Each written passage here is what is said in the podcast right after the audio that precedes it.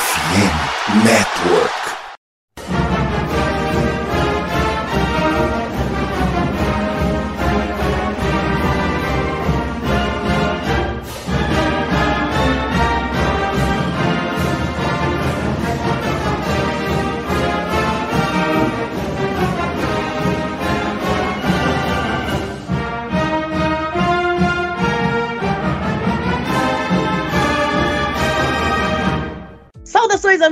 Saudações, fãs de esporte! Saudações, fãs dos esportes universitários! Que grande prazer, que grande alegria, que grande satisfação! Estamos chegando mais uma semana com o meu, o seu e o nosso CollegeCast hoje, episódio número 118, para falar um pouquinho sobre a carreira de mais um dos jornalistas que levam o futebol americano aos seus ouvidos pela ESPN.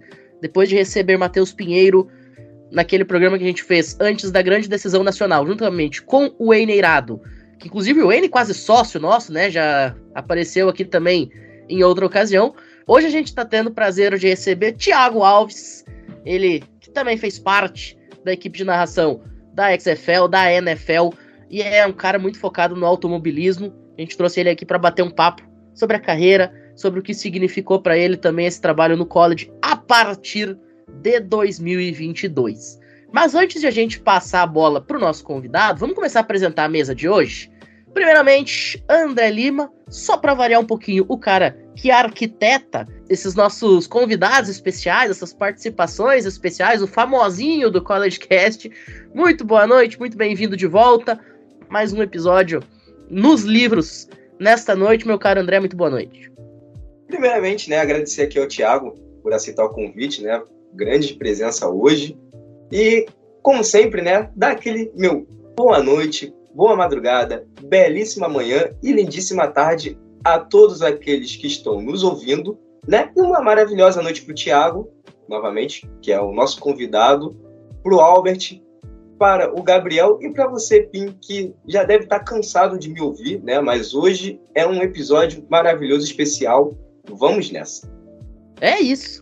E é claro que para falar de alguém com tanta veia no automobilismo e na velocidade, a gente teve que completar a mesa com dois caras doentes por velocidade. Meu caro Murilo Albert, bem-vindo de volta. Você que escrevia sobre Fórmula 1, né, lá no Hall of Fame Brasil no longínquo ano de 2016, 2017, primeiro projeto no qual nós estivemos juntos. Muito bem-vindo aí de volta ao nosso CollegeCast. Que momento para você? Solte todos os seus conhecimentos automobilísticos nessa noite, meu grande amigo. Muito boa noite, Matheus Pinho. Boa noite, Gabriel, André, ao Thiago, excelentíssimo convidado nosso, que eu acompanho bastante, né? Dando, seja o college, seja a Indy, seja a NASCAR. Então, juntar dois esportes que eu amo, né? Eu falo que são os meus dois favoritos, o automobilismo e o futebol americano. Então, hoje é um dia bem especial para mim. E vamos nessa. E é claro que em episódio que tem convidado especial, a gente tem que trazer uma mesa que condiza com isso, né? Então, Gabriel, muito boa noite. A gente sabe que você tá aqui para falar quase que de tudo, né? Você faz parte do nosso projeto do Olímpicos, né? Você faz parte do projeto do futebol americano, mas para falar de automobilismo é a primeira vez. E você é um cara que fica o dia inteiro mandando lá no nosso grupo foto de pintura de carro novo da Fórmula 1, foto de algum carro aleatório da NASCAR. Então é óbvio que você tinha que estar aqui também. Muito boa noite, bem-vindo de volta. Boa noite, Pinho, André, Murilo Albert. Uma excelente noite para o Thiago, nosso convidado. E um bom dia, boa tarde, boa noite a todos que estão nos ouvindo. E é isso, né? Eu que sou um grande fã de Fórmula 1. Né? Infelizmente, esse ano o Max Verstappen está com foguete e os outros estão com a carroça. Mas eu sempre tento defender a Fórmula 1, sempre mando as notícias e tudo mais. E hoje apareceu a grande chance de falar sobre automobilismo. Então vamos nessa que é boa dessa. E é claro, a gente deixa né, o convidado especial por último para ter esse momento para nossa audiência. Tiago Alves, diretamente da ESPN Brasil. Inclusive, já quero deixar aqui os nossos agradecimentos ao Grupo Disney por ter permitido essa participação dele hoje conosco.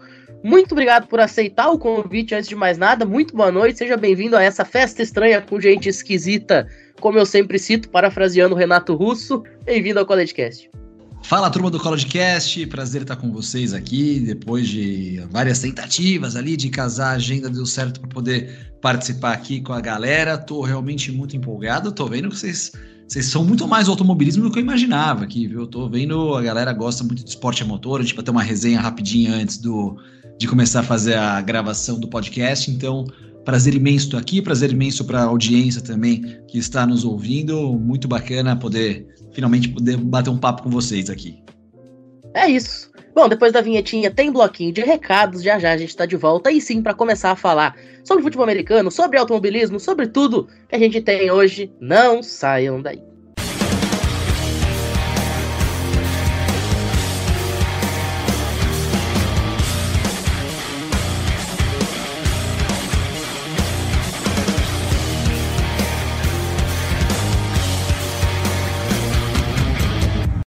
Bom, senhoras e senhores, nós estamos aí no comecinho do mês de julho, hoje inclusive 4 de julho, feriado nos Estados Unidos, da independência americana.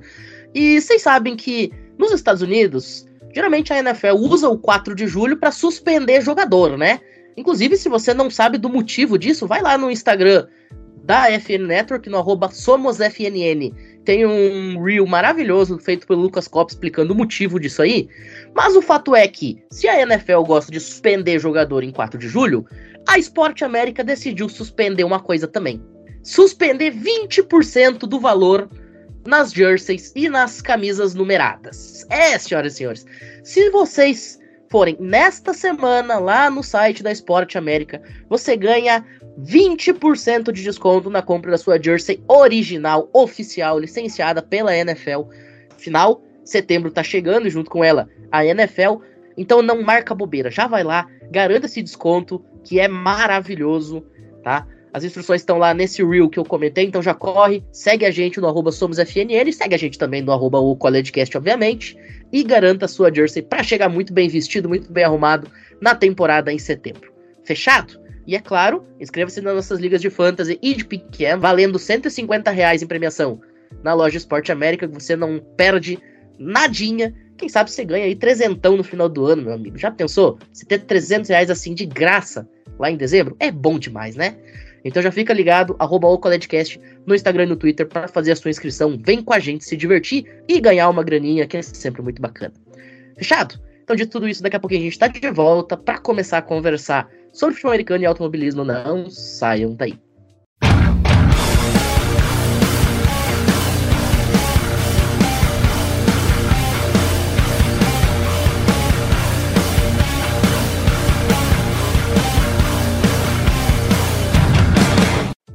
A gente reservou esse primeiro bloco para falar um pouquinho sobre a carreira do Thiago no futebol americano. A gente vai fazer isso de forma um pouco de trás para frente, né? Já que a carreira dele começa no automobilismo, a gente vai deixar isso mais pro final.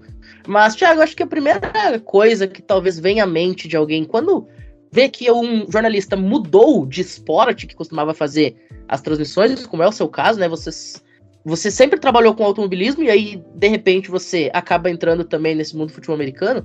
Acho que a primeira grande dúvida é como que é essa transição?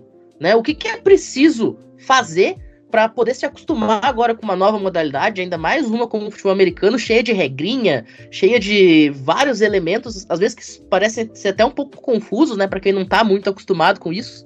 Queria que você falasse um pouquinho sobre, primeiramente, o que te levou a fazer o futebol americano, né? E como foi sua preparação para isso?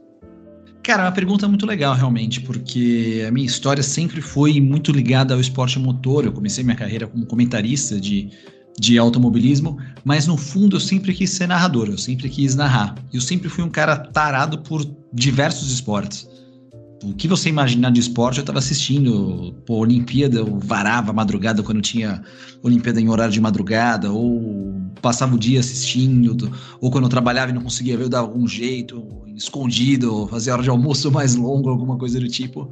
Então eu sempre gostei muito de vários esportes. E quando eu comecei a virar narrador, um dos meus grandes objetivos, além, claro, de me firmar como narrador de esporte a motor, de fazer grandes categorias, de quem sabe um dia chegar na Fórmula 1, era de poder falar de novos esportes, falar de categorias, modalidades diferentes. Eu sempre gostei muito. E até lembro, lá no Fox Sports eu tinha menos espaço para isso. Eu acabava fazendo algumas transmissões de beisebol.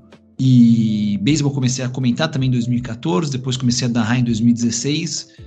E quando teve a fusão com a ESPN, aí o meu leque de modalidades acabou aumentando mais. A ESPN tinha uma cultura muito mais poliesportiva, vamos assim dizer, de vários esportes, de esportes americanos do que o Fox Sports. E aí deu a oportunidade. Então eu conversava com o pessoal da direção, falei, pô, acho que dá para encaixar aqui, acho que dá para fazer aqui. Comecei a fazer futebol. E aí quando tava começando a temporada da NFL, eu falei assim, ó, cara, eu acompanho a NFL. Claro que é um, você acompanhar como um torcedor é uma coisa, você fazer um acompanhamento profissional é outra. Mas pô, eu acompanho, entendo do jogo, se tiver uma oportunidade, eu quero eu quero encarar. E aí teve oportunidade, eu até brinco, teve o Combine, teve depois teve o draft, a gente foi, eu fui draftado e ia conseguir fazer a estreia no passado como narrador, tanto do college, né, do college football, que foi uma surpresa para mim, como é legal realmente acompanhar o college e também, claro, da NFL com jogos muito bacanas que eu tive a oportunidade de fazer. Sobre preparação, eu já tinha uma boa noção do jogo, é claro que não aquela noção é, como eu disse, acompanhamento profissional de cada um dos times, de jogadores, coisas específicas.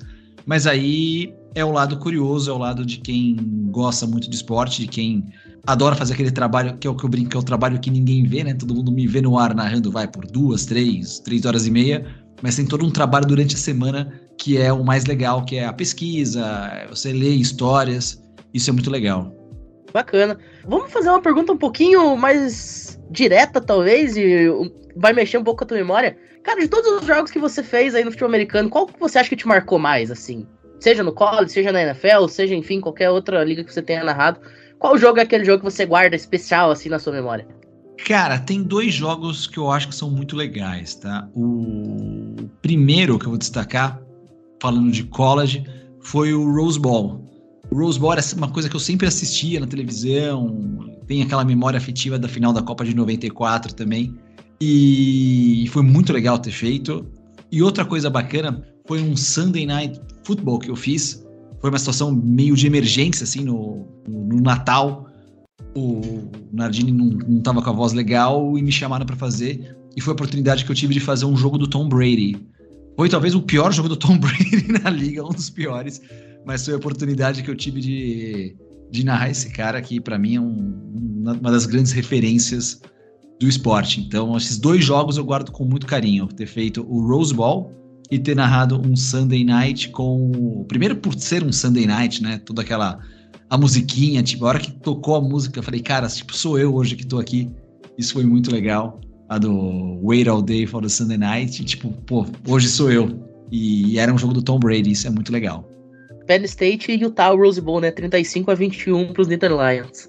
Tiago, a minha pergunta é assim: a gente sabe que tem uma grande diferença narrar automobilismo para futebol, futebol americano, college e tudo mais. Você sentiu muita dificuldade na hora dessa transição ou até ficou mais simples para você? Não, você sente, você sente. Principalmente os primeiros jogos, você pegar a dinâmica de um time que você não estava acostumado a assistir. O futebol americano universitário, por exemplo, tem a particularidade, bom, vocês conhecem de letra, que cada time tem dois jogadores com o mesmo número. Isso é uma coisa que estranha. Você pega uma relação gigante de, sei lá, quase 100 jogadores ali, muitos com o mesmo número, aí você tem que olhar rapidamente, às vezes, para ver quem que é o cara mas depois que você vai pegando a dinâmica, ela fica como narração, ela fica mais fácil. Claro que o narrar a jogada, no caso do futebol americano, era um pouco mais fácil do que o futebol tradicional, do que vai do, do soccer. Acho que narrar futebol que a gente está acostumado aqui no Brasil é muito mais difícil do que eu imaginava. Mas a dinâmica do futebol americano para narrar o jogo, eu acho que era bem legal. Você tem uniformes que são muito bem feitos, com números grandes, então você consegue rapidamente identificar quem é o cara. Tem muita coisa bacana. Então, acho que para mim, na dinâmica de narrar a jogada, é fácil. É claro que eu ainda tenho muita coisa para melhorar e para aperfeiçoar em termos de pesquisa, em termos de um pouco mais de histórico, de um pouco mais de cancha, do que eu tinha com automobilismo. Automobilismo, né, querendo ou não, já estou fazendo há mais ou menos 15 anos. Então, eu já tenho vai, uma memória de eventos, de coisas que aconteceram nas categorias muito maior do que eu tenho de futebol americano profissional. Profissional que eu digo, narrando, cobrindo profissionalmente. Então é uma situação que eu ainda preciso melhorar nesse sentido, tipo, um pouco mais de, de informações extras do que necessariamente narrar a jogada em si. Bacana, bacana. Inclusive, eu lembro que um dia eu tava dando uma olhada no elenco de Jacksonville State e me chamou muito a atenção que tinha três caras com exatamente o mesmo número. Um era ataque, um era defesa e o outro era special teams. Isso. Cara, isso é maluco. Eu lembro também que Penn State, nesse mesmo Rose Bowl que você citou contra Utah, eu lembro que Penn State tinha também dois jogadores no ataque que tinham o mesmo número. Só que um não tava jogando e o outro tava. Um era o running back, Nick Singleton, e o outro era o wide receiver, que eu não vou lembrar o nome. Eu lembro que o wide receiver não foi pro jogo. E, cara, no depth chart apareciam os três caras com o mesmo número, um da defesa e dois do ataque. Cara, isso é maluquice. Eu imagino que para narrador deve deixar o cara completamente perdido. Fala, Albert. É, primeiro, só complementar um pouquinho esse assunto do mesmo número, porque eu jogo um campeonato de flag, que eu sou um dos jogadores que repete número, tem eu e o meu amigo Del, que usa 19, mas também queria perguntar pro Thiago ah, qual que ele sente a grande diferença entre se preparar para um jogo de NFL e para o college. Além dos números iguais, college tem mais jogadores, tem a questão dos freshmen, dos red shirts. Como é a preparação de um narrador para isso? Cara, vamos lá. A NFL ela é mais fácil para você produzir porque você consegue achar informação muito mais fácil. Você tem muito mais uh, acesso de mídia da NFL do que o universitário. Apesar que o college também tem muita informação, você consegue. Mas, é, vamos dizer, produzir um jogo de NFL acaba sendo um pouco mais fácil do que o do college. Já a dinâmica de narração acaba, entre aspas, sendo mais tranquila, apesar dessas diferenças de números, tudo de vez em quando. As jogadas no college elas são mais repetitivas do que as da NFL. Então, por exemplo, você vê que um tipo de jogada, um, tipo de conexão quarterback com wide receiver, ela é muito mais recorrente na, no college do que na NFL. A NFL tem uma variedade de jogadas maior, então você tem que ficar prestando atenção em outras coisas com um olhar diferente. Você tem que ampliar o seu horizonte de visão quando você está narrando a NFL em relação ao college. O college já meio que já meio mais previsível o que pode ser que aconteça. Então são esses dois destaques que eu que eu faço de diferença. É muito mais fácil achar informação da NFL, porque você tem é, mais perfis, mais mídia cobrindo. Mas uma coisa que me chamou muita atenção e positiva foi também o nível de, de detalhamento né, que os programas universitários colocam de informações. Isso comparado com até alguns campeonatos de futebol, do soccer, vamos falar assim, dá um banho em, várias, em vários campeonatos. Também, se você já se adaptou ao acesso de informações de futebol americano, que tem para funcionários da ESPN, que o Kurt usa bastante nos vídeos, o Paulo Antunes usa bastante também. É, se realmente te ajuda como narrador é, esses dados que tem da ESPN. Cara, eles ajudam, sem dúvida alguma, eles ajudam. Apesar que eu vou ser bem sincero, nesse meu primeiro ano de narrador, a minha principal função era. Meu principal objetivo era, vamos, vamos falar assim, narrar certinho. Eu queria, tipo, narrar corretamente, eu queria não perder um lance, eu não queria chamar o jogador errado, não queria. Então, a minha preocupação era muito mais narrar do que às vezes fazer, sabe, uma pergunta, agregar mais coisas para transmissão. Uma coisa que eu acho que é muito bacana é que a gente tem um time de, de comentaristas fabuloso. Acho que todos os comentaristas que eu trabalhei esse ano, acho que eu trabalhei com praticamente todos esse ano da, do nosso time da, lá da ESPN é sensacional. Então, acho que para esse segundo ano, minha segunda temporada, aí sim, vou começar a trazer um pouco mais dessas informações que são geniais. O tipo de informação que o Kurt falou, que o Wayne comentou, que o Paulo Antunes comenta, é fabuloso. Mas minha principal preocupação nesse ano era exatamente isso. Tipo assim, é narrar certinho, entendeu? Não quero errar uma jogada, falar uma coisa e é outra. Eu fiquei muito mais preocupado com, vamos dizer, o bola rolando do que com informações extras. Mas nessa segunda temporada, isso já é algo que eu vou querer agregar mais, e aí, sem dúvida alguma, eu vou começar a utilizar ainda mais essas ferramentas. A minha pergunta é mais em questão de jogo mesmo, né? Eu queria saber, de todos os jogos que você narrou, tanto college, quanto NFL, quanto XFL, o momento mais inusitado, né? Aquele momento mais estranho que aconteceu no jogo, e como você saiu nesse momento, sabe? Pode ser qualquer momento que você tenha achado assim estranho e você se safou, sabe? Cara, foi a final da XFL. Na, na final da XFL teve um incidente com um fotógrafo que estava na beira do campo, os jogadores saíram e atropelaram o fotógrafo. E o fotógrafo acabou se machucando e ficou mais ou menos uns 20 minutos o jogo parado pro atendimento do fotógrafo. Isso foi uma coisa muito doida, porque claro que é uma situação extra do jogo, uma situação fora do que acontece. E entra a experiência, tipo, a experiência de já ter feito corridas da NASCAR que parava pela chuva, então você ficava, entre aspas, narrando chuva, narrava nada, você não tinha muitas informações, então também não podia ser nada um tom alarmante, você tinha que ficar meio que segurando a onda ao vivo. Então acho que essa foi a situação mais inusitada que eu tive, um fotógrafo que no dia seguinte acabou tendo alta do hospital, tudo ok com ele, mas ele teve um. Ele acabou saindo de ambulância ali do estádio, tudo foi um momento tenso. Não chegou, claro, a ser tenso quanto o Damar Hamlin no Monday Night, lá que ele teve aquele problema cardíaco, que aí foi realmente assustador. Mas você via que tinha uma preocupação naquele momento. Então a, a experiência de ter feito, sei lá, bandeira vermelha em automobilismo, que a corrida fica parada, ou algum acidente no automobilismo, que você fica com aquela apreensão do cara saindo do, do carro, me ajudou bastante nesse sentido. É, eu lembro, eu lembro do, desse jogo, inclusive, né? Eu até comentei na época, fiquei lá no Twitter comentando e realmente foi, aquela situação foi, foi bem pesadinha, né?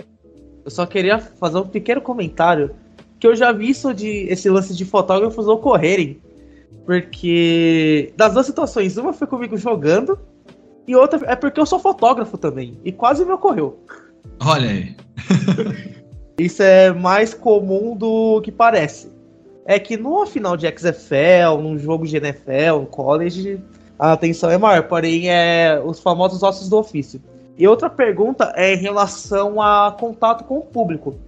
É em relação a outros canais, outros grupos de canais de esporte, o grupo Disney sempre teve uma conexão muito grande entre equipe de comentaristas, narradores com o público principalmente narradores mais carismáticos que já passaram pela casa, principalmente no futebol americano.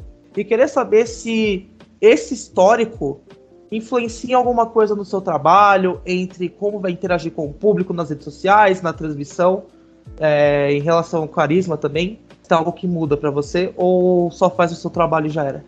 Não, não, eu acho muito legal, cara. Eu gosto muito do, do contato com o pessoal, eu gosto muito do contato com o público. Para mim é um público novo, né? Um público que primeiramente eu tô conhecendo agora e é um público que não me conhecia. Então, é, você tem que ser simpático com o pessoal. Eu gosto de interagir, eu sou muito ativo em redes sociais, eu costumo responder muitos comentários no Twitter, eu gosto de compartilhar as coisas também no Instagram, então eu acho muito bacana, cara. Eu acho que esse tipo de comunicação franca que a gente tem é muito legal. Eu, por exemplo, tento sempre que eu consigo registrar pelo menos o nome das pessoas que estão mandando mensagens. Claro que dependendo do evento não dá para registrar porque o volume é grande, mas eu acho muito bacana, cara. Eu acho que faz parte. Eu costumo dizer que eu gosto de narrar os eventos, isso qualquer evento, não só futebol americano, beisebol, então é um dos que eu mais faço isso eu gosto de como se eu estivesse numa sala batendo um papo com meus amigos, entendeu? Tipo, tô batendo um papo com você na tua casa, que gosta desse mesmo assunto. Se você não gostava do esporte, você não estaria acompanhando. Então eu gosto sempre de, de, interagir, eu acho muito bacana. E cada um tem seu estilo, né? Você falou dos, dos carismáticos, eu tento ser simpático, cara, porque eu gosto de trocar ideia, eu gosto de conversar com o pessoal. Eu, pô, eu sou assim, entendeu? Então, ser espontâneo é muito importante. Mas é isso, cara, é um público novo. Tem muita gente que ainda não se acostumou com, sei lá, alguma expressão minha, ou estranha às vezes. Pô, esse cara não, não tá dando emoção, esse cara tá exagerando em alguma jogada, mas tudo sem problemas. Estou sempre podendo trocar, trocar ideia com o pessoal, estou sempre tentando cada vez mais agregar a galera, porque é, uma, é algo que eu gosto, cara. Eu acho que é muito importante a gente fazer uma coisa bem feita e principalmente que as pessoas estejam curtindo e tá todo mundo na mesma, na mesma vibe, na mesma sintonia. Inclusive, só antes do, do Albert continuar, esse negócio que o Albert fala da relação do pessoal da ESPN com quem tá em casa, na final da College World Series, eu tava fazendo a cobertura lá pro Twitter do College Cast e me chamou muita atenção, cara, que teve um momento que o, o Pinheiro ele vira pro Wayne e diz: Ah, mas Wayne, você não precisa gostar de mim, eu já gosto de você. Deixa eu gostar de você. Aí o Wayne responde: Ah, mas eu gosto de você, Matheus. Aí o Matheus responde: Ah, obrigado, a recíproca é verdadeira. A gente percebe do, do, tamanho da cumplicidade que o pessoal tem entre si, e isso aflora muito pro público e deixa o público muito à vontade. Eu lembro que essa frase, inclusive, eu acabei indo pro Twitter, repliquei ela e coloquei embaixo. Pô, eu amo essa dupla, cara. Porque justamente eles fazem o jogo se tornar algo muito agradável de você assistir. E claro, ah. um jogo como beisebol, pô, eu sou apaixonado por beisebol. Beisebol é meu segundo esporte, só que é um jogo demorado. A gente sabe que um jogo de beisebol hoje em dia, com pitch clock e tal, tá mais reduzido. A gente tem aí um jogo de beisebol na casa de 2 horas e 45, 3 horas. Mas o college, por exemplo, por mais que tenha pit clock, ele é um jogo mais travado. Vai demorar aí 3 horas e meia, quiçá 4 horas. Se tiver entrada extra, vai mais longe ainda. Então, para você manter a audiência, não basta só o jogo ter muita corrida, ter muita rebatida, ou ser um jogo de pitcher extraordinário. Tem que ter também o papel da equipe que tá fazendo ali para poder segurar essa audiência e poder fazer com que a audiência se sinta imergida dentro do jogo, né? Senão, realmente, fica muito complicado.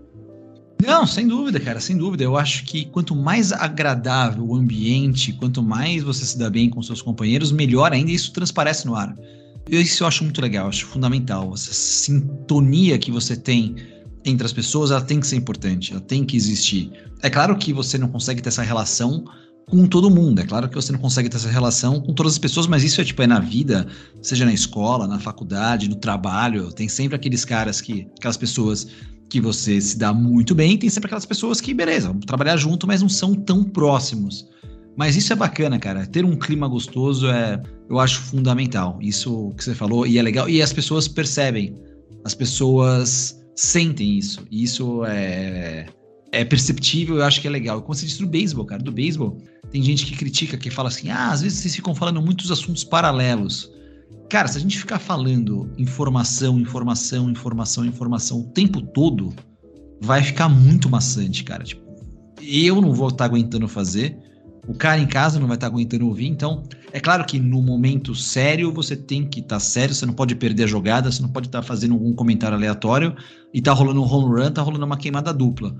Uma coisa que eu tô fazendo agora, por exemplo, no beisebol. Eu fiz um jogo ontem no Yankee Stadium. Pô, o que, que, tem para comer no Yankee Stadium, cara? Aí começa a ver um lanche, não sei o quê, para trazer, às vezes, o cara em casa que não tem noção, o cara que não tem a curiosidade, sabe? Tipo, o cara que não sabe como funciona um jogo de beisebol, não conhece, ou, sei lá, o cara tá na TV, não quer mexer no celular para saber como que é o, o lanche que eu tô falando, então eu fico traduzindo e eu acho isso muito legal, cara. Tipo, ter esse, essa coisa mais descontraída. É algo que eu gosto.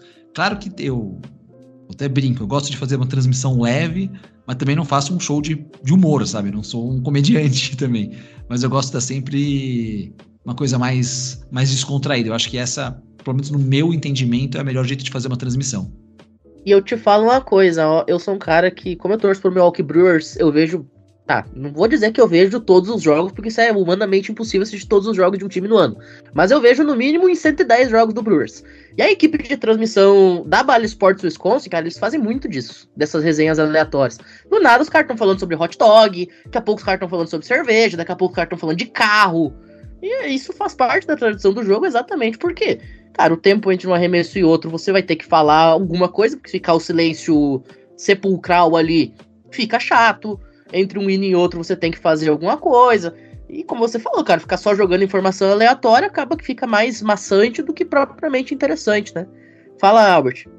Minha pergunta é sobre a facilidade que tem de se adaptar entre diversos esportes.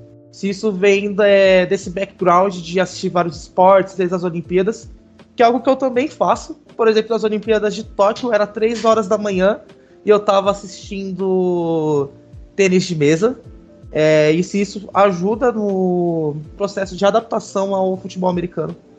Ah, sem dúvida, ajudou, ajudou, ajudou demais, ajudou demais. O fato de você acompanhar o esporte, você já ter a, a base do esporte, como funciona, a dinâmica do, do esporte, te ajuda muito. Putz, isso é fundamental. Você não começa do zero, entendeu? E então já é meio caminho andado. Aí você começa a pegar algumas regras específicas que você não conhece, você começa a se aprofundar ainda mais sobre os times, sobre as equipes, sobre o perfil de cada atleta. Uma coisa que eu gostei muito de fazer durante minha pesquisa no, no ano passado foi ver vídeos de treinamentos dos atletas. Desde o combine, aquele pessoal se preparando, as rotinas específicas para você poder pegar a especificidade do movimento, sabe? Fazer explosão, imaginar uma rota, como pode ser. Isso eu gosto bastante.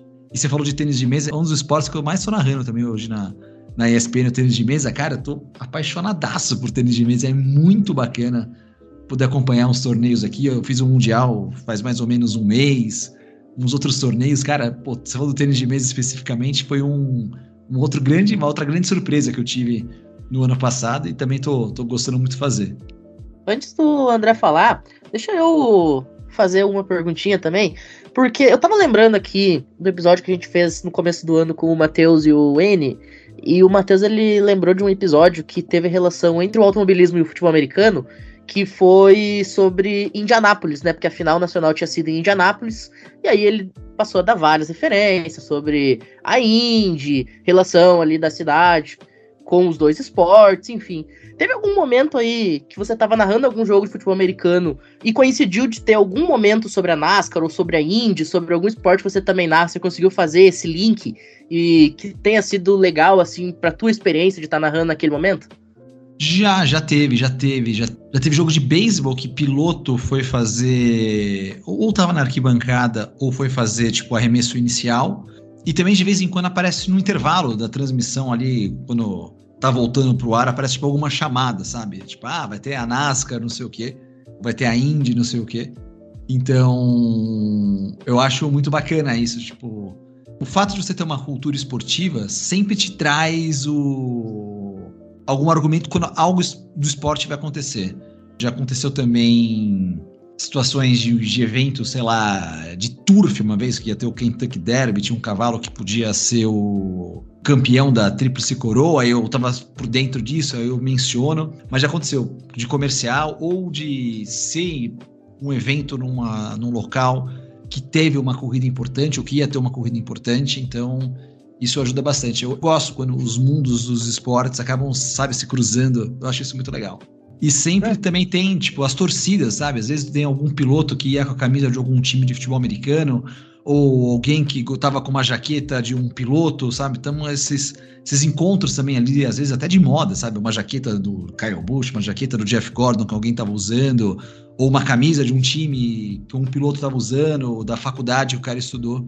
Então, isso é muito legal. Eu lembro que quando eu estava no ensino fundamental, eu tinha uma jaqueta sensacional do Valentino Rossi, que eu usei até não caber mais em mim, cara. Era sensacional de fato. Ô, Gabriel, quer fazer a última pergunta antes de a gente encerrar esse primeiro bloco? Ah, não, acho que já todas as perguntas principais já foi, já. Pô, o Pio acabou de me lembrar da blusa do Lando Norris que eu perdi, velho. Então, depois da vinheta, a gente volta pro segundo bloco para falar um pouquinho sobre a carreira do Thiago no automobilismo. Não saiam daí.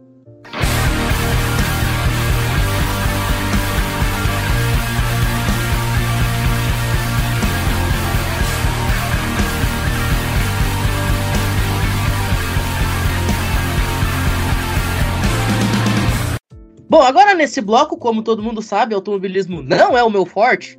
Então, Andrezito, segura o rojão, manda bala. O papo agora é seu.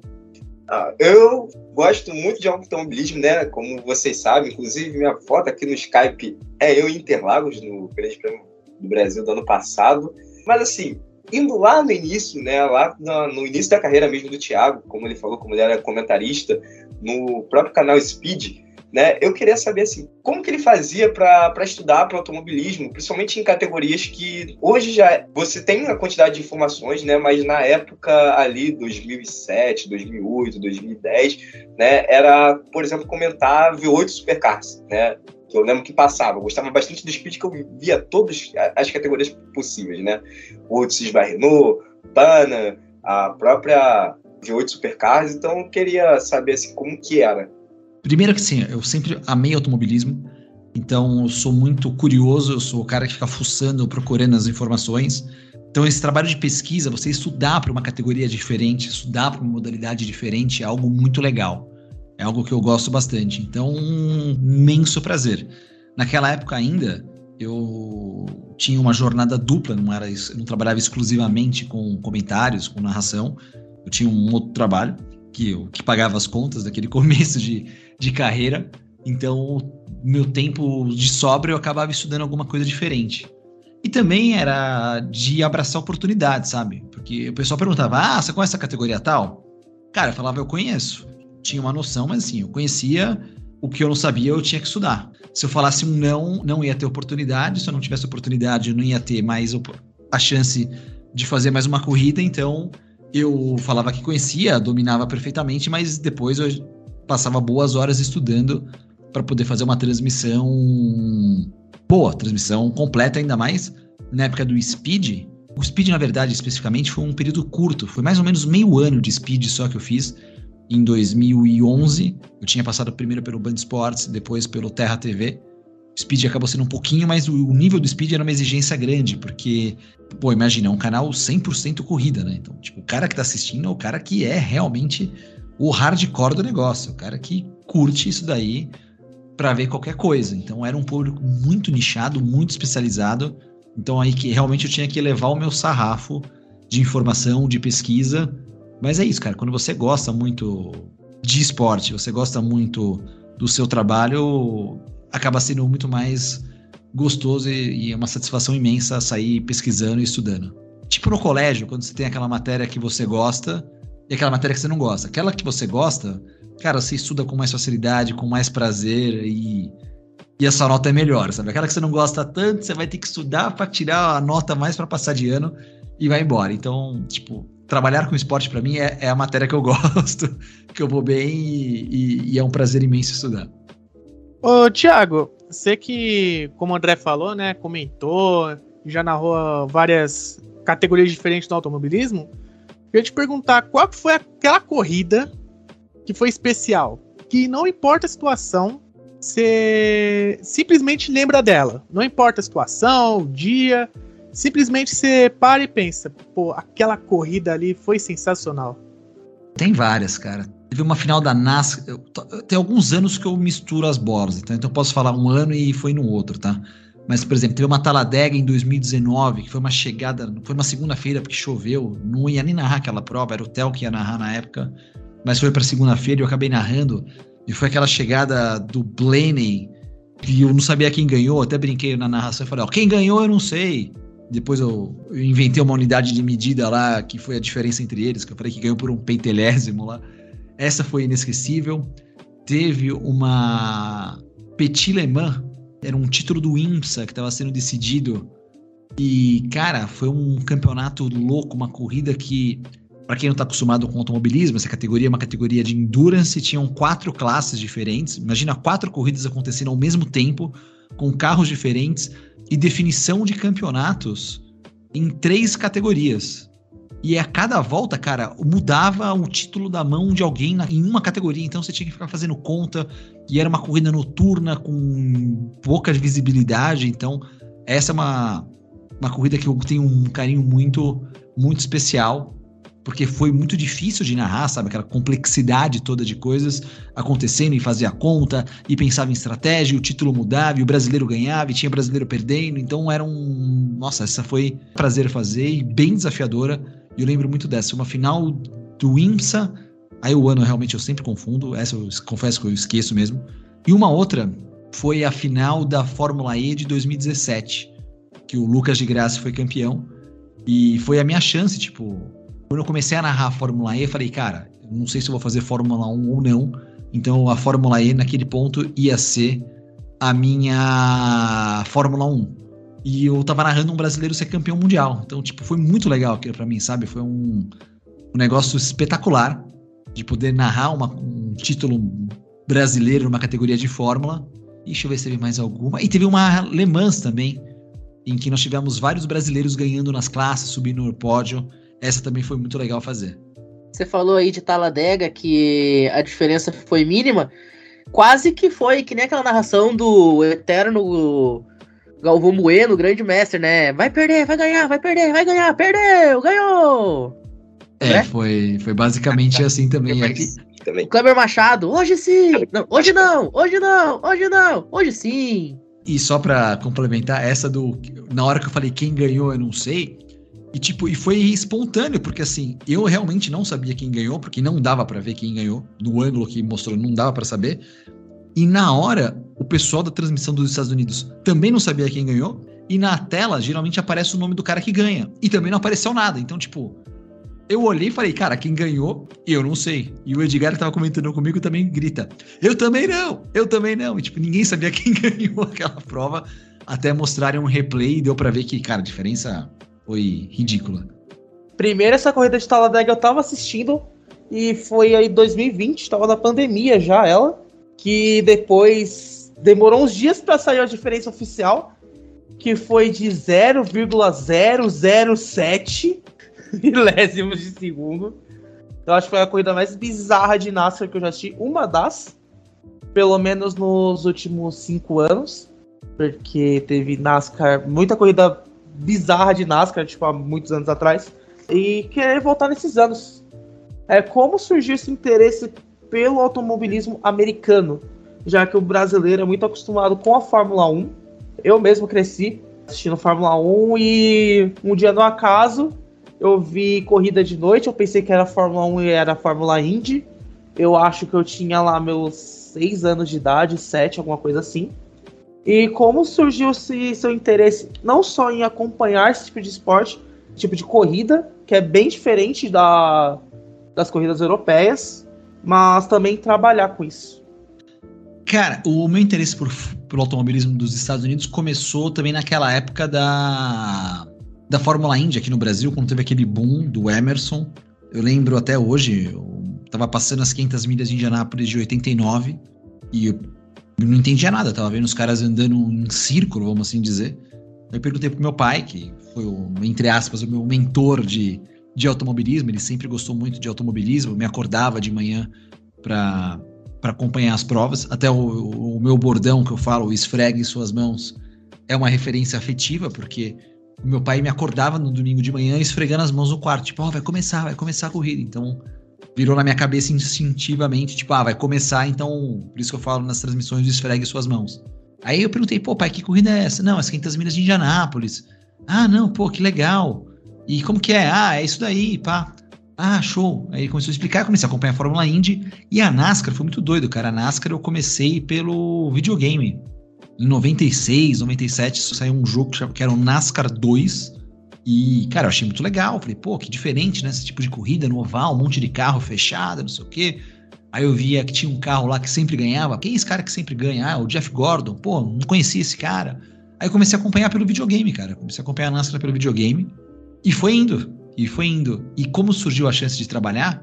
Cara, é de novo aquela história do, da oportunidade, sabe? Eu comecei a acompanhar a NASCAR o Band Sports começou a transmitir. Já acompanhava, na verdade, a categoria, mas o Band Sports começou a passar em 2007 a NASCAR. E aí eu comecei a mandar umas mensagens para os caras. Tipo, você falou que era esse negócio, mas na verdade é esse. Mandar umas mensagens educadas, assim. E um dia eu tive a chance de ir no estúdio lá, acompanhar a prova. Acabei participando da transmissão.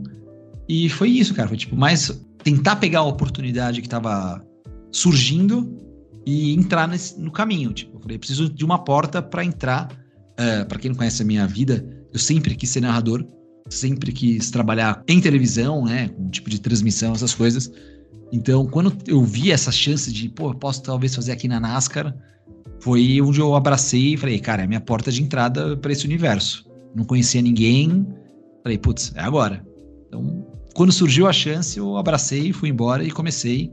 E aí depois fui, fui me expandindo e aí virei narrador e fui fazendo outras modalidades. Mas foi isso, começou literalmente a NASCAR começou no videogame. Comigo, literalmente, foi a mesma coisa. Foi jogando o jogo da NASCAR no PlayStation 2. Jogando com o Jeff Gordon, tanto que até hoje é o meu piloto favorito. É, depois, é, da, aposit... Depois da aposentadoria dele virou o Joe Logano. Mas até então eu gostava muito do Jeff Gordon. E foi também jogando o NASCAR que tinha lá pro PlayStation 2. Até o que saiu no meio da década de 2010, que ainda tinha o Jeff Gordon, né? Que aposentou em 2016. E tem essa curiosidade, foi a mesma coisa. Indy também. Eu vi, eu falei, ô pai, o que, que é isso? Só que não era Indy 500. Não lembro qual corrida que era agora, mas era uma corrida no oval de noite. Era o mesmo esquema, meu pai me chamava quando dormia na casa dele, né? Meus pais se divorciaram, eu era bem criança. E quando eu dormia no meu pai, ele me acordava pra assistir Fórmula 1. Então só essa curiosidade mesmo. Agora, pode falar, André. Não, só deixa antes do André falar. Cara, essa história dele da explicação do motivo do esfregue suas mãos. Cara, isso é absolutamente fantástico, tá? É, da questão da memória afetiva, porque eu vou até confessar um negócio. Ontem eu tava vendo um vídeo que um inglês fez sobre a Batalha dos Aflitos, né? Que é o Náutico e Grêmio lá de 2005. E esse é um jogo que eu tenho muito na minha memória afetiva como gremista, porque além de tudo que esteve envolvido, é um jogo de memória afetiva que eu tenho com meu pai também. Por tudo que aconteceu, como as coisas aconteceram, de como a gente estava assistindo, né? Tudo que aconteceu pós expulsão de três jogadores, pênalti defendido, Anderson entrando dentro da área. Então, cara, quando ele fala ali do pai dele chegando, ó, oh, vai começar, esfrega suas mãos, tal, não sei o quê. Cara, eu me identifico muito com esse tipo de coisa dentro do esporte. Que legal, né? Quando a gente consegue, e ainda mais você dentro de um, de um canal, né? Podendo transmitir também essa emoção para as gerações futuras, quem sabe, né? Alguém que tá te assistindo hoje vai tocar esse barco daqui a algum tempo e também vai estar tá criando esse, esse mesmo tipo de memória. Realmente é algo muito bacana. Eu acho incrível que o quanto, principalmente o automobilismo, tem a memória afetiva, cara. Que assim, o meu é muita memória afetiva. Hoje meu pai é falecido e assim, a última vez que eu vi o meu pai pessoalmente foi a gente assistindo Fórmula 1, que foi o GP de Monza de 2020, que o Gasly ganhou. Foi a última vez que eu vi o meu pai. E outras pessoas que eu conheço também, que acompanham Fórmula 1, tem muita memória afetiva. Isso é em qualquer esporte, mas parece que no automobilismo isso é muito mais forte. Eu acho bizarro isso. Eu acredito que seja do esporte. Acho que talvez por você gostar do automobilismo, a gente acaba trazendo um pouco mais essas lembranças. Mas eu acho que o esporte em geral traz isso. O esporte ele causa emoções que as emoções não sabem descrever direito, sabe? Tipo, isso para qualquer modalidade. Eu vejo, eu vejo aquela turma que fala assim, em alguns momentos, ah, isso não é só futebol, quando vê alguma coisa que nem o, jogador do Vasco que recentemente que foi visitar o garotinho que estava na UTI. Cara, isso é, claro, é muito além do futebol, mas isso acontece em vários esportes, também em outros atletas. Eu acho que é, é o esporte, sabe? O esporte que é, causa isso, cara. Ele faz, sei lá, é, você se transforma às vezes, você guarda essas coisas, você não lembra o número do telefone da tua mãe, mas você lembra a escalação do time que ganhou. Se perguntar pro pro rapaz do jogo do Grêmio, ele vai saber a escalação do Grêmio de cabeça agora e não vai saber o que o Grêmio jogou domingo. Mas você lembra isso, cara. E, tipo, eu acho que o esporte ele mexe muito com isso. Na minha opinião, inclusive, memória afetiva é a melhor coisa do esporte, cara. É. Por conta desse tipo de, de coisa. Porque o esporte ele é feito de grandes momentos. Se não fosse esse tipo de coisa, não teria motivo. Né? Porque o esporte, acima de tudo, ele existe para contar história. Eu sempre falo isso aqui no CollegeCast, inclusive, né? Com os meninos quando a gente tá, tá gravando, às vezes, no off, eu sempre falo, cara, o objetivo da gente tá aqui semana após semana falando de um esporte que é muito pequeno, muito nichado ainda aqui no Brasil, é isso, é ser contador de história. É a gente pegar o cara que assistiu pela primeira vez aí no sábado passado e não entende nada do que, que tá acontecendo, é esse cara vir aqui procurar, pô, ver se tem algum maluco aqui em português que tá falando desse negócio, e ele entender o que, que tá se tratando, e querer acompanhar esse negócio, querer criar suas memórias com isso, né? Eu acho que esse é o grande motivo, é a grande razão do esporte existir. É ser um contador de história, é ser catarse nesse mundo que a gente sabe que parece que é só dificuldade. Então o esporte ele tem que existir e ele é feito para que a gente possa ter exatamente durante algum tempo ali um escape, uma via de, de escape, uma saída de tudo que está acontecendo. Fala, André. Não, eu só queria dizer que um também, memória afetiva em relação ao automobilismo também me remete muito ao meu avô, né? Meu pai também, mas meu avô também, que era um fã. E inclusive o dia do, do acidente do Senna era aniversário dele, né? Eu nasci um ano depois, né? Mas até hoje contam essa história, como que foi e tal. E assim, vocês falaram sobre jogo, né? Eu também queria remeter que isso até o Thiago, porque eu acho que eu amo cachorros e, cara, o cachorro dele se chama Daytona, né? E, e basicamente meu primeiro contato com a NASCAR foi exatamente o jogo de Daytona. Então toda vez que eu vejo ele falando, bota lá Daytona, eu sempre relembro do joguinho que eu tinha no videogame e ia no shopping tinha lá o, o, jogo de Daytona, né? Mas outro fato interessante também sobre mim é que eu moro relativamente próximo do antigo autódromo de Jacarepaguá, que foi destruído, né?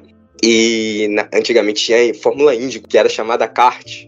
Agora, mais falando sobre a questão mesmo do automobilismo em si, perguntar pro, pro Thiago, né?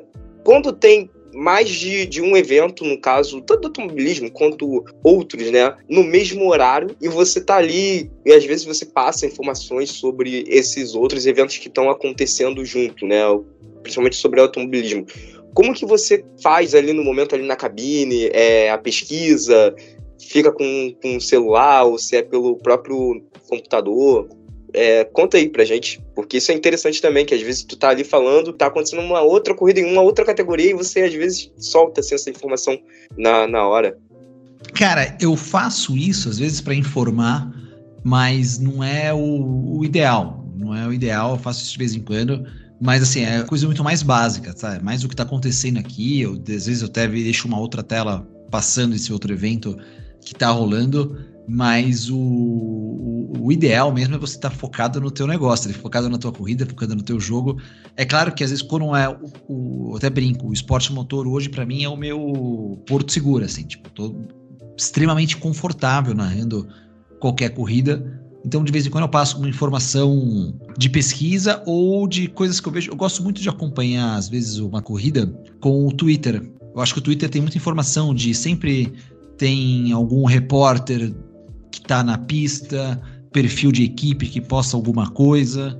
Espero que esse problema de limitação de Twitter aí volte e termine rapidamente para poder acessar direito todo mundo. Eu acho isso muito legal. Então, trabalhar às vezes com multitelas, para mim, não é nenhuma dificuldade.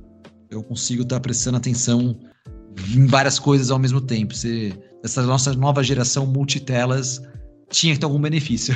e o benefício é conseguir dar uma bisoiada em algumas coisas, mas eu nunca posso esquecer que o foco naquele momento e a coisa mais importante no mundo naquele momento é o que eu estou fazendo. Isso para mim tem que ser sempre o primordial.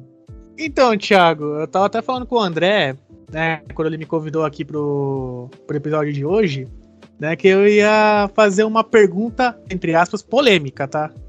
Você que narra a Fórmula Indy, a gente tem, né, na história da Fórmula Indy, né, grandes pilotos e tudo mais, mas a gente não tem, recentemente, obviamente, pilotos que estavam na Fórmula Indy e foram para a Fórmula 1 e foram muito bem sucedidos. A gente tem aqui, se eu não me engano, de cabeça, dois exemplos de caras que começaram na Indy foram para a Fórmula 1 e deram certo, que foi o Andretti e o Villeneuve, mas o Villeneuve, o Jacques Villeneuve foi na época que a Williams estava voando, depois tanto que ele trocou de equipe foi ladeira abaixo, né?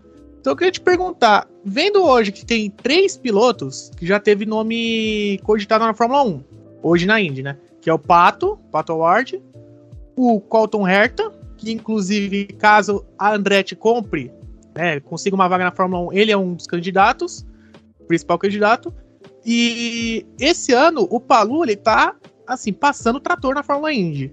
A minha pergunta é: você acha que algum desses três pilotos, caso chegasse na Fórmula 1, conseguiria fazer algum resultado? Ou você acha que não ia dar certo?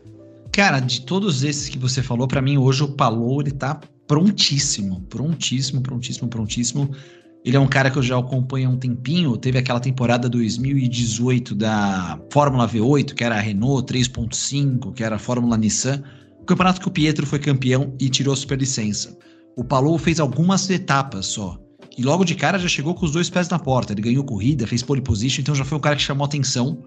Ele fez um caminho diferente, ele foi para o automobilismo japonês, aí teve a chance na Fórmula Indy, e eu acho que o Palou, para mim, tá preparadíssimo já para entrar na Fórmula 1, muito mais do que o Hertha, muito mais do que o Pato. Acho os dois um pouco cruz ainda. Não cruz, acho que o Hertha, a cabeça dele mexeu bastante com todas as polêmicas do ano passado, vai para superlicença, não vai para superlicença. Se não fosse a questão da superlicença, ele estaria hoje no lugar do De Vries na Fórmula 1, porque a, AlphaTauri já tinha falado que contrataria o piloto se não fosse a questão da superlicença. O Pato, eu acho que também tem muito potencial, é jovem, mas não sei se estaria preparado para a Fórmula 1. Eu acho que da Indy, hoje, preparado para a Fórmula 1, está o Palou. E você realmente destacou isso, né? Essa questão da ah, os pilotos dos Estados Unidos saem da Indy, vão para a Fórmula 1 e não dão certo. Porque é outra categoria, é outro tipo de prova, é outro tipo de carro, é outro tipo de perspectiva. O cara ele sai uma posição grande e vai às vezes para uma equipe menor, e na equipe menor você tem dificuldades de equipes menores.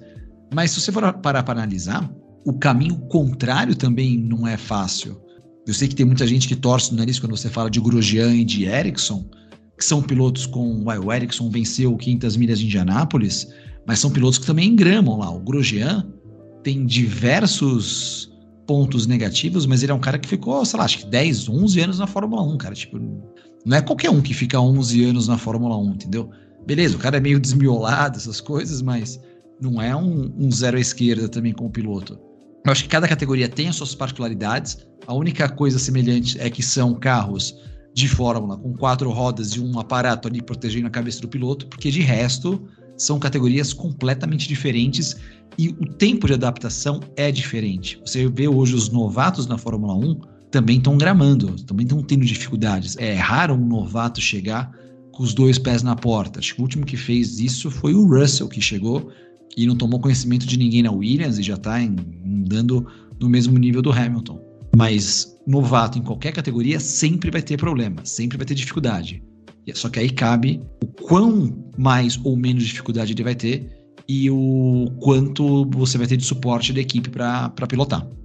O meu são duas perguntas e uma logo para fechar, tá? A primeira pergunta é, essa daqui foi meio que encomendada porque eu falei com um amigo meu que também é muito fã de automobilismo e eu falei assim, cara, eu vou estar com o Thiago, tu quer que eu faça alguma pergunta para ele? E aí ele falou assim, cara, eu sou muito fã de Indy e quero saber qual foi a corrida mais louca da Indy que ele já narrou. Mais louca. A mais louca mesmo, assim, pode ter sido acontecido qualquer coisa. E, e, a segunda, essa daí é uma pergunta minha, e é uma pergunta recente, né? Exatamente pra gente fechar aqui. Qual foi a, a emoção, né, de você acabar narrando a última corrida, que foi a Indy, né, a Indy 500, do nosso querido Tony Canaan, né, o TK, que é um dos maiores pilotos da história da, do automobilismo nacional, né, e do automobilismo americano também, mas como do automobilismo mundial, né, ele que já foi piloto de teste da Ferrari, né, pilotou por uma época a Ferrari, inclusive, é, não conseguiu ter chance na Fórmula 1, mas em questão de automobilismo americano, é um cara que é muito respeitado no automobilismo mundial também, né? Por tudo aquilo que ele conquistou e fez. Então, assim, como que foi narrar a última, a última corrida dele na Indy? E eu agora tô torcendo muito para ele, ele dar certo agora como praticamente engenheiro, né? Estrategista de, de equipe da, da minha McLaren. Vamos lá, vamos lá. A única coisa, acho que o, o Tony, na verdade, ele andou com uma Ferrari de um cara, foi uma Ferrari privada, que um cara tinha uma Ferrari de competição e lá em Homestead ele deu uma volta. Ele até conta, não sei se foi no Pelas Pistas que ele contou essa história ou ele contou em outro lugar. Ele achou que era uma Ferrari de passeio, tudo. Ele que deu uma desconversada quando o cara mostrou o carro, era uma Ferrari tipo do Schumacher, assim, sabe? de Fórmula 1. E o cara, não, mas peraí, meu contrato deixa eu pilotar esse carro sim. Aí deu uma voltinha lá. Mas realmente faltou, faltou acho que Fórmula 1 pro Tony. Mas vamos lá, vamos responder na ordem que você perguntou. Cara, a corrida maluca que eu narrei foi aquele grande prêmio de Indianápolis do ano passado, que choveu, tava chovendo, aí na segunda volta o Hertha para nos boxes, vai lá pro final do pelotão, vai para último, só que aí na primeira volta que ele consegue já com o pneu quente, ele passa todo mundo, que todo mundo foi pro box, ele dá aquela salvada que dá batente no volante, ele consegue fazer ultrapassagem depois para cima do líder. Então, acho que essa foi a prova mais maluca, porque cara, de último para primeiro numa volta é algo surreal. E de ter narrado a Indy 500, cara, do Tony, pô, primeiro que narrar uma Indy 500 já é um baita privilégio, sabe? Já é uma prova que mexe com você, que mexe com o mundo da velocidade, a galera fica sempre de olho nisso, sabe? É, a audiência é maior, a procura é maior.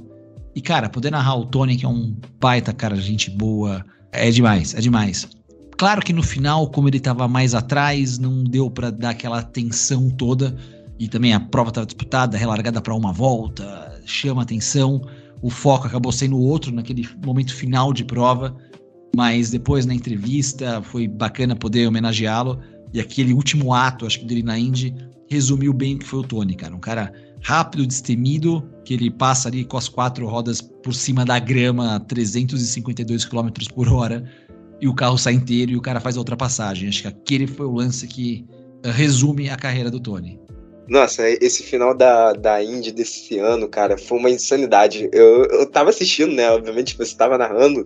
E assim, até você falou, cara, nunca vai ter fim, porque toda hora tinha uma batida, né? Tinha quase que um Big One no, ali no final e sempre remediando. E, e essa ultrapassagem dele, passando com o carro todo por fora, eu falei assim, cara, ele vai bater, esse carro vai simplesmente rodar, né? Porque a 300 km por hora na grama né? E depois ele muda de direção, a tendência é que, por conta do atrito, o carro simplesmente rode ali, saia que nem um carro louco mesmo, rodando pela pista, né? E ele consegue voltar e simplesmente foi o que você falou, né? O último ato do Tony Canan tinha que ser dessa maneira. Ele sempre foi um piloto muito arrojado, um piloto de excelentíssima qualidade. Então, é só isso mesmo. Obrigado, Thiago.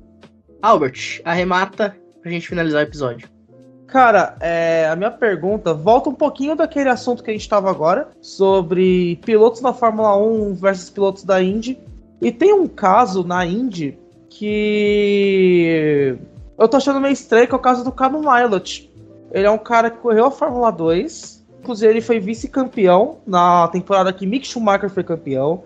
E o terceiro foi Yuki Tsunoda, teve Mazepin, teve Guanyu Jun, que são pilotos que foram na Fórmula 1 e ele não tá rendendo tanto na Indy esse ano. É, mas você acredita que o Wilot pode crescer na categoria e quem sabe voltar a trilhar caminho da Fórmula 1? Que é o caso do Pato Ward, do Palu, do Colton Herta, já que ele fez essa carreira na Fórmula 2 também. E um pouquinho do desempenho dele dessa temporada. Você pode dizer sobre ele? Eu acho o Wilot um cara de muito potencial. Realmente a Juncos, a equipe argentina, é uma equipe que ainda está 100% afiada, não está 100% cravada, é uma equipe que aumentou a operação esse ano para dois carros, então tem muita questão interna. Eles fizeram um remanejamento de algumas pessoas, mandaram dois do corpo técnico embora. Tá meio perdido nesse sentido. Eu acho que falta um pouco mais de conforto de equipe para ele, mas acho que ele é um cara que não sei se vai para Fórmula 1, mas eu acho cara, é um cara que pode fazer uma carreira tranquilamente na Fórmula Indy. É um cara que não precisa ir para Fórmula 1, acho que não vai ter chance de Fórmula 1, mas é um cara que pode crescer muito na Fórmula Indy. E a gente tá vendo uma geração bem forte, né? Visto que durante muitos anos teve dominância de Scott Dixon, Will Power, e temos pilotos até que recentes que estão brigando pelo título ou com possível título, né? Que é o caso do Palu, Uh, teve New Garden, teve Pagenot. Qual que é a sua perspectiva entre essa, digamos, entre aspas, nova geração da Indy em relação a do começo dos anos 2000, que teve a dominância grande, principalmente pelo Scott Dixon e também pelo Dario Franchitti? Eu acho isso, eu acho que o grande charme hoje, o grande trunfo da Indy é ser uma opção para esses pilotos que não estão encontrando vaga na Fórmula 1. Tem ainda, acho que talvez um preconceito ou um receio de alguns com circuitos ovais, mas as equipes pouco a pouco estão começando a se estruturar um pouco melhor e aí elas estão conseguindo ir atrás de pilotos. E quando você começa atrás de pilotos, você tem pilotos com até um orçamento e até com um salário menor vindo das categorias de base da Europa, vindo da Fórmula 2. Então a gente vê muita gente fazendo esse ciclo, né? O Armstrong que foi para Ganassi, o próprio Wilot, uh, o Rosenquist que estava na Fórmula E você vê que teve uma galera que está realmente achando um bom espaço na Indy. Isso eu acho muito importante para a categoria. Uh, eu sei que tem muita gente que gosta de circuitos ovais. Eu gosto de circuitos ovais. Eu gostaria de ver mais circuitos ovais na Indy. Mas talvez essas provas em, mais em misto hoje possam atrair mais pilotos e mais investimento e aí vai deixar ainda mais forte o, o campeonato. Acho que o, o, nível médio de pilotos da Indy ele subiu bastante. Você pega teve um período meio de limbo ali, tipo 2012, mais ou menos, 13, tinha uma galera que era meio, você olhava para os caras, tipo, nossa, quem que são esses caras que estão andando aí? E hoje você já não vê tantos nomes. Tem uma meia dúzia ali, uns 4, 2, uns 3 ali que você questiona se eram para estar ou não. Tipo, um Stingray Robb que tá indo muito mal esse ano, um Devlin De Francesco que é questionado, tinha o Dalton Kellett que saiu também, mas você vê, hoje tem pouco piloto estranho lá na Indy e tem umas filinha de espera de gente boa para querer acelerar lá. Tiago, aproveitando já essa questão toda que o nosso querido Albert soltou, né? A gente tem os brasileiros ali que estão começando já a aparecer, né? Como o Bertoleto, né? Você acha que algum desses tem alguma possibilidade de ser um grande nome ou no, numa Indy, ou na, na própria Fórmula 1, ou na própria Fórmula E também? Né, que é uma categoria que ela chega já sendo uma categoria de nome, né? O pessoal ainda tem aquela um pouco repulsão, mas eu particularmente gosto bastante da Fórmula E e, e, acho que é uma categoria que a gente já pode, até por conta dos nomes que a gente tem, por exemplo, o Sebastian Buemi, que é um cara que tem bastante afinidade, ele faz aniversário no mesmo dia que eu, inclusive, mas é um cara que eu gostava desde a época de, de STR, por exemplo, tá ali, e então queria saber por você, né, dessas categorias menores, se tem algum brasileiro que pode acabar surpreendendo a gente no, no futuro próximo. Cara, eu tô muito de olho hoje no, no Bortoleto. Acho que o Bortoleto tá fazendo um trabalho incrível, fazendo um trabalho muito bom, ele tá com uma vantagem grande já e tá fazendo um bom trabalho, tá bem assessorado. O Drogovic ele vai ter uma outra chance na Fórmula E, pilotar o carro da, da Maserati mais uma vez, que não tá num dos grandes momentos a Maserati na Fórmula E, mas é uma chance pro Drugo. O Drugo vai ter que começar a correr de alguma coisa. Não tô vendo uma chance de Fórmula 1, infelizmente, pro Drugo. Acho que ele tem muito talento. Mas desses eu tô de olho realmente no, no Bortoleto, Gabriel Bortoleto, na Fórmula 3 Acho que está fazendo muito bem o trabalho em equipes grandes, está com assessoria do grupo de empresariamento do Alonso. E também eu tô de olho no na turminha dos Estados Unidos, o Kiko Porto e o Nicolas Giafone, que estão no caminho Road to Indy, que é um caminho bem interessante, cara. Eu ficaria de olho nisso daí também. Albert, para fechar então. Eu ia perguntar justamente sobre a Road to Indy, né? Que eu não tenho acompanhado muito, mas tempos atrás a gente teve o Matheus Leite, que fez um grande trabalho na Road to Indy, Sim. mas que não rendeu na, na Indy como a gente esperava, né? Era um piloto de muito potencial, mas não sei se por conta de equipe acabou não vingando na Indy. E quem que a gente pode ficar de olho aí já pro ano que vem? Não necessariamente brasileiro, mas para a categoria em si.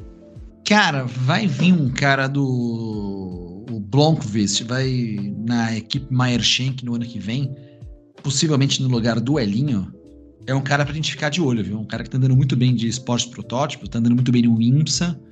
Eu acho que vai ser um cara pra gente ficar de olho e principalmente na dança das cadeiras da Indy, falando mais especificamente de Fórmula Indy, tá?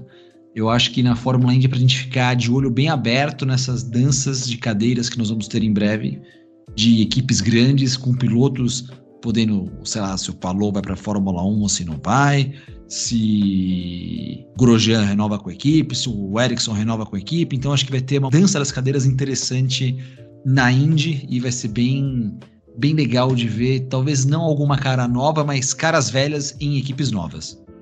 Perfeito. Bom, a gente vai ficando por aqui então. Queremos agradecer muito, muito, muito a presença do Thiago e também agradecer ao Grupo Disney por ter permitido né, a participação dele aqui. O Collegecast sempre se orgulha muito quando a gente consegue trazer o pessoal aí que faz o esporte acontecer diante dos nossos olhos todos os dias, todas as semanas, todos os meses. Ainda mais o cara que trabalha aí com futebol americano universitário, né, que é o nosso carro-chefe aqui. André, muito obrigado pela participação, por ter arquitetado, né, esse programa aqui hoje. Nos vemos na próxima edição. Também, né, queria primeiramente agradecer novamente ao Thiago, né, por ter aceitado o convite falar aqui rapidinho que aconteceu nos bastidores, tipo, foi de imediato, né? Eu mandei mensagem para ele na hora, ele me respondeu, ele já aceito, vamos lá. Então, assim, a consideração também é algo que comove a gente, né? Que quando a gente chama uma pessoa e ela já responde na hora, só queria mesmo agradecer. Falar para ele que, abertamente aqui, quando ele quiser só vir de novo, né? O programa tá aberto aí para ele. Pinho, pega aí o contrato que a hora que quiser, portas estão abertas. E também agradecer aos rapazes, né, que fizeram o programa hoje comigo, também tiraram um tempinho do seu dia para poder participar e todos aqueles que nos ouviram até agora e curtiram aí o podcast, né? Mais um Colégio Cast gravado, mais uma história sendo escrita. Valeu, galera. Albert, que momento pro menino que escrevia sobre automobilismo para uma média de 50 leitores no Hall of Fame Brasil pra tá gravando com o cara da ESPN, hein? Você subiu na vida, meu filho. Ah, os humilhados foram exaltados. Por mais que no Hall of Fame o recorde de lidas no texto foi meu. Isso eu lembro até hoje. Aquele do Clay Nossa, Matthews, né? O do Clay eu lembro. Matthews. Cara, aquele texto é maravilhoso. Mas enfim, agradecer primeiramente ao Thiago, que nos deu essa oportunidade de resenhar né, sobre automobilismo. Eu tava com saudades de falar sobre automobilismo. Fazia muito tempo que eu não tinha uma roda de conversa sobre esse assunto. E foi bem legal. É, agradeço aos ouvintes que nos acompanharam até aqui. Eu agradeço a vocês por ter me dado essa honra de fazer parte da mesa hoje. E é isso, muito obrigado, até a próxima. Gabriel, também muito obrigado pela participação. Nos vemos na próxima. Provavelmente fim de semana a gente volta aí para falar de ACC, né? Completar os times da conferência. Mais uma vez, tamo junto aí pro próximo episódio. Valeu, Pinho, o André, o Murilo. E obviamente um muito obrigado pelo Thiago por ter aparecido, ter tirado né, esse tempo para participar com a gente. Como o Albert fala, é sempre bom falar de automobilismo. Fim de semana a gente já volta a falar de ACC com os times que provavelmente ninguém vai dar muito o que falar, né? Não vai dar muito o que falar na temporada, mas a gente tem que dizer a preview, né, Pinho? A gente tá aqui para isso, né? A gente, a gente é pago para falar disso aí, né? Fazer o quê? Ô, Thiago, agora brincadeiras à parte, muito obrigado pela participação aqui. Novamente, ter tirado esse tempinho. Fica à vontade agora para fazer seu comentário final, para deixar aí a sua recomendação para a galera, os projetos que você desenvolve aí, além das transmissões na ESPN, a palavra é sua. Pô, em primeiro lugar, agradecer a turma aqui do, do College Cast, o André, o Murilo, você, Matheus, o Gabriel, o pessoal que acompanha. Se para vocês foi um prazer falar de automobilismo, para mim foi um prazer poder falar de, de, futebol americano, de outros esportes. Acho que foi muito bacana também. Como eu falo, eu sou um novato ainda nesse, nesse meio, mas é muito bacana poder bater um papo com vocês. E realmente foi. Quando o André mandou mensagem, pô, na hora eu topei. Demorou, assim, algumas outras oportunidades que ele já havia mandado mensagem, não tinha batido as agendas. Mas quando ele mandou, falei, cara, dá para fazer nesse dia aqui, vamos embora, vamos embora, foi legal. Então agradecer demais o pessoal que acompanha aqui. E, cara, eu tô nas redes sociais, tô em todas as redes sociais, eu tô no arroba Thiago Alviscar, Thiago Alviscar, Twitter, Instagram. E tenho o meu podcast, o Pelas Pistas, que toda terça-feira, 21 horas, tem um episódio novo. E a gente fala sobre automobilismo, né? Sou eu, Nelsinho Piquet e o Christian Fittipaldi. Então tem muito assunto bacana sobre esporte motor, sobre automobilismo tem alguns vídeos extras, tem um vídeo meu pilotando, por exemplo, um carro do TCR South America. E é basicamente isso. Então, tô no arroba Thiago Alvescar, Twitter, Instagram. Tem no TikTok também, apesar que eu não preciso abastecer mais meu TikTok. E o meu podcast, o Pelas Pistas, lá no YouTube e plataformas de áudio, pessoal. Mais uma vez, obrigado demais pela oportunidade. Também é muito bacana poder falar com essa turma de, de esportes americanos. Fittipaldi e Piquet, tá fraco, né? Só gente de família que ninguém nunca ouviu falar no automobilismo. Já andou de tudo lá também, viu? É, só camarada fraco aí. Bom, de tudo isso a gente vai ficando por aqui. Recadinhos de fim de programa. Você pode apoiar financeiramente o Coledcast caso deseje por meio do Pix, coledcast2021.gmail.com. E é claro, siga a gente nas redes sociais, arroba o Coledcast no Twitter e no Instagram, por onde você pode se inscrever nas nossas ligas de Fantasy e de PQM. Inscrições vão até o dia 31 de julho. Nelas você poderá ganhar 150 reais em voucher na loja Esporte América, se, se for o campeão de cada uma delas, evidentemente. Então, meu amigo, você pode sair com trezentão aí no final do ano. Não deixa pra última hora, já vai lá e se inscreve. Próximo episódio, concluindo a série de análises da conferência ACC. Logo, logo a temporada do futebol americano universitário está de volta. E o CollegeCast, mais uma vez, fica aqui cobrindo toda a temporada, como já é de praxe nesses nossos três anos de existência. Novamente, muito obrigado a todo mundo que ouviu a gente até aqui, ao Thiago, ao Grupo Disney por ter permitido a participação e até a próxima. Valeu!